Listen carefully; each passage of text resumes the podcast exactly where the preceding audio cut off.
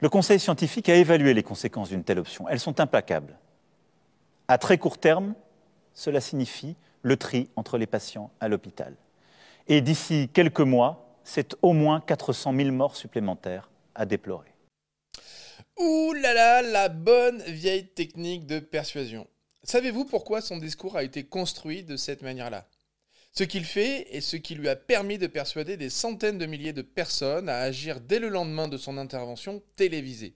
Et surtout, n'oublie pas de télécharger ton kit gratuit de démarrage pour devenir un maître de la persuasion ou réussir à te prémunir de toutes ces techniques.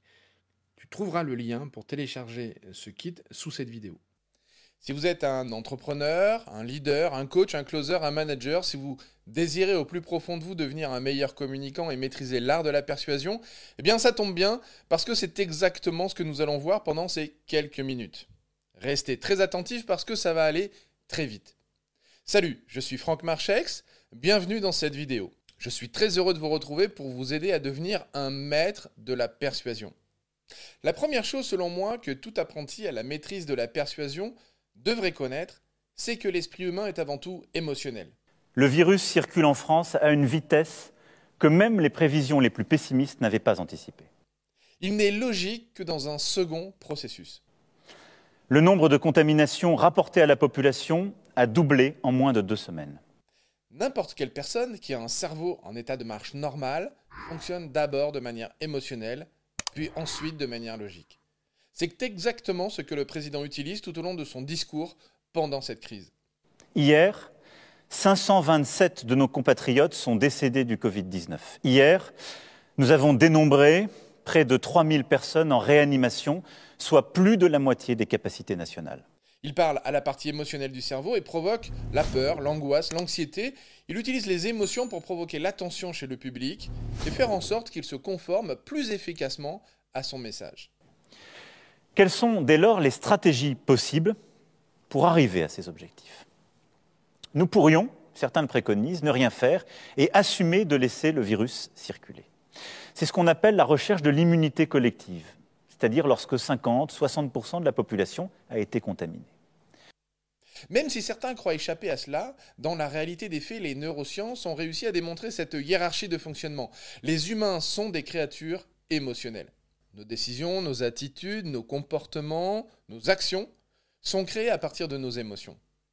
Même les décisions qui nous semblent les plus logiques naissent d'abord d'une émotion. Imaginez, ne pas marcher au milieu d'une autoroute paraît une décision logique, mais en réalité, c'est la peur du risque qui détermine cette décision en premier lieu.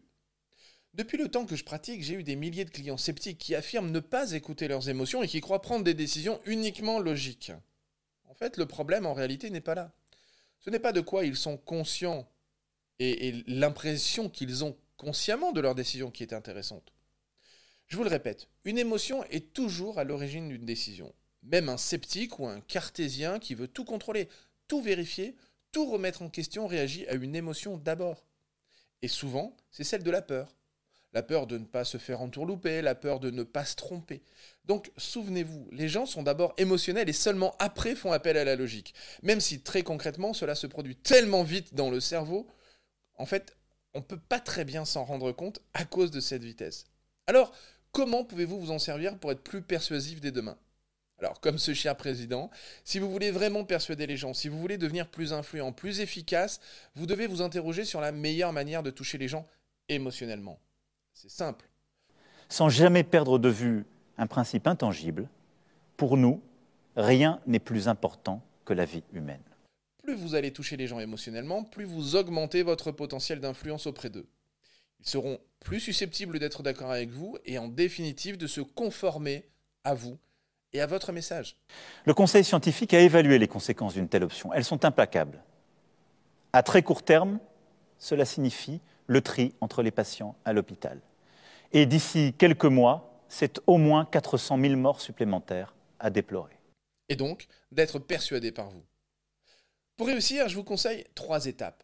La première, c'est vous vous demander vraiment quelles sont les émotions que vous voulez créer chez vos interlocuteurs. La deuxième, c'est d'identifier très clairement votre message pur, le cœur de votre message, et ensuite de faire coïncider votre message avec les émotions que vous voulez créer chez vos interlocuteurs. Le virus circule en France à une vitesse que même les prévisions les plus pessimistes n'avaient pas anticipées. Malheureusement, les neurosciences ont aussi démontré que les émotions les plus efficaces ne sont pas forcément la joie et le plaisir. Ça, ce président l'a très bien compris. Comme lui, vous pouvez utiliser la peur, le doute, la tristesse, l'inquiétude pour créer de l'émotion. Jamais la France n'adoptera cette stratégie. Jamais nous ne laisserons mourir des centaines de milliers de nos concitoyens. Ce ne sont pas nos valeurs, ça n'est pas non plus notre intérêt. Parce que sans attention, vous ne pourrez pas persuader. Ensuite, la troisième étape que vous pouvez faire pour rendre votre message encore plus émotionnel, c'est d'utiliser des histoires, des métaphores, des anecdotes, des analogies. C'est le meilleur moyen de faire passer votre message à un niveau plus profond. Elle se révèle toutefois insuffisante pour endiguer une vague qui aujourd'hui touche toute l'Europe. Le cerveau humain est câblé pour accrocher et retenir les informations quand elles sont délivrées dans des histoires. Notre cerveau, en fait, retient 22 fois mieux les informations quand elles sont distribuées dans des histoires que lorsqu'elles sont simplement données comme ça de manière factuelle. Alors, profitez de ce câblage neuronal. Les cerveaux humains sont conçus pour adorer les histoires. Vous constaterez par vous-même à quel point cela vous rend plus persuasif, plus influent. C'est comme ça que vous développerez votre capacité à être persuasif. Concevez des histoires dans lesquelles se cachent vos messages les plus importants. Et puis surtout, amusez-vous, expérimentez et partagez dans les commentaires les questions et les résultats que vous constaterez. Je vous dis à très vite dans la prochaine vidéo. Ciao